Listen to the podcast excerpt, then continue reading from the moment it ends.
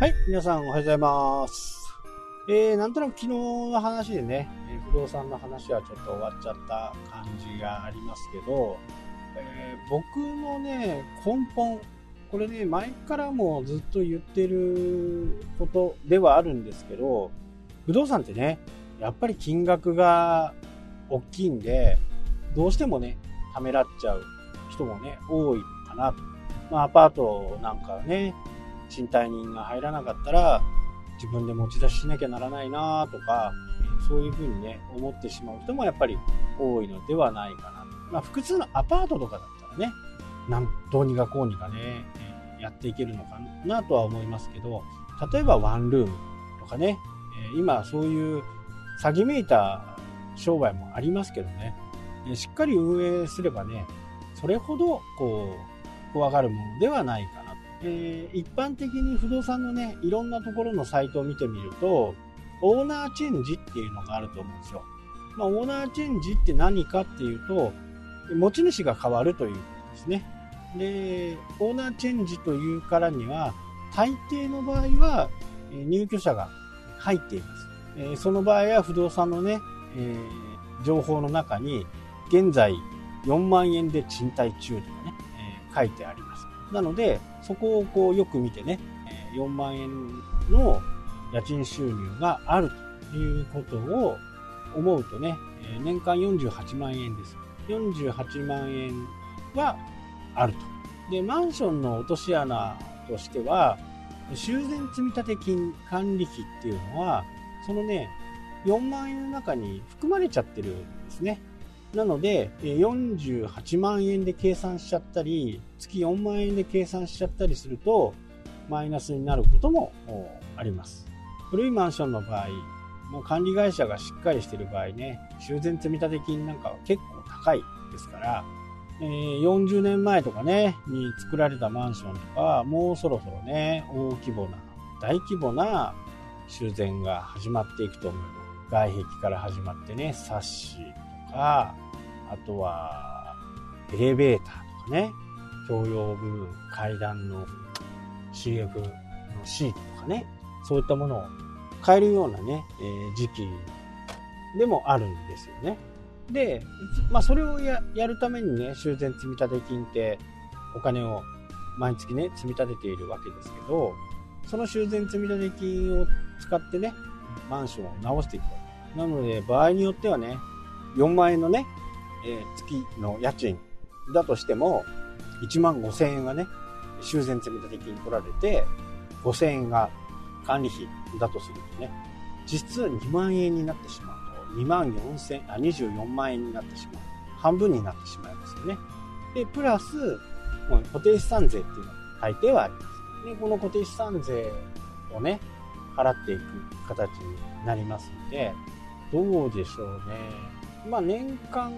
よっぽど大きなね、えーところじゃなければ、そんなに大きな金額にはならないと思いますけど、とはいえね、えー5万円から6万円ぐらい、年間でね、そのくらいはちょっとかかってしまうような気がしますんで、まあこれを仮に5万円だとすると、収入は1万5千円、あ15万円しかないってことですね。で、15万円の支払いで組めば、多分何も問題ないかなと。それだけ、えー支払いがね、銀行とかなんかで借り入れした時も、1万5千円、あ、15万円で収支が組めればいいのかなっていうね、思いますけど、ただここにもね、まだ注意しなきゃならないところは、だからといって入居者がずっと入っているというわけでもないということですね。入居者がずっと入っていればね、15万円のローンでね、支出がゼロ。で、ローンが終わる頃にはね、全部自分のものになりますんで、ローンが終わってしまったら、今度はプラスの分、まあ修繕積立金とかね、えーその分はかかってしまうんで、1万5千円、あ15万円のね、プラスになると。まあ、年間なんでね、まあ、4万円っていう価格がその、えーその不動産の価値になるんですけど、まあ、これがね、もっと、高いものであったら、8万円とかね、10万円とかで貸せるのかというふうに思いますけど、そうなると、どうしても、初めの本体の価格がね、高くなるというのは、こう、間違いないんで、この辺をどう計算するかっていうことですね。えー、例えば、200万のね、物件を買うというふうな形になった場合に、多分今の金利だと3万5、6、3万5千円ぐらいじゃないかな。200万で、5年でね、5年。5年ローンで3万5千円か3万8千円、3万8千円までいかないと思う。そのくらいの計算でできるものがあればね、えいいのかなと思いますし、まあ最悪半年とかね、人が入らないという風な形になった時にも、まあ3万8000円ぐらいはなんとか今の収入でね、自分でカバーできるっていう風な、えー、形であればね、いいのかなと思いますし、今どっか事務所を借りてたりね、何かこう、お金を、部屋を借りてたりするんであれば、まあそこ空いた時にはね、そこに移るんだっていう風なイメージで行けばね、3万8000円ぐらいで借りれるという風な形になるんでね。そういう計算をすると、まあ比較的、えー、利便性がいい街の中でね、ちょっと狭いですけどね、ワンルームが 1DK になるかと思うんですけど、まあ、そこで商売ができるようなところであればね、全く問題ないのかな。どうせ払うものですしね。で、僕がちょっと考えるには、その中でね、なんとか3万8000円を利益としてね、残せる商売は何なのかっていうことをね、よく考える。まあそっち、考え方は、不動産を買うための仕事なのか、仕事のための不動産なのかって、これはね、いろいろこう、賛否が分かれるところではあるとは思うんですけど、まあ、結果的にはね、その3万8000円を使ってね、不動産を仕入れたいというのがね、僕の一番の目的なんで、例えば今月ね、間違って10万円の売り上げがありましたと。利益がありましたという風な形になると、3ヶ月分ですよね。3ヶ月分をね、もう払っちゃうんですよ。そうすると、5年だったものが、えー、4年9ヶ月になるわけですよね。金額は多分変わらないですけど、えー、そういったことが簡単にできるのはね、ネットの、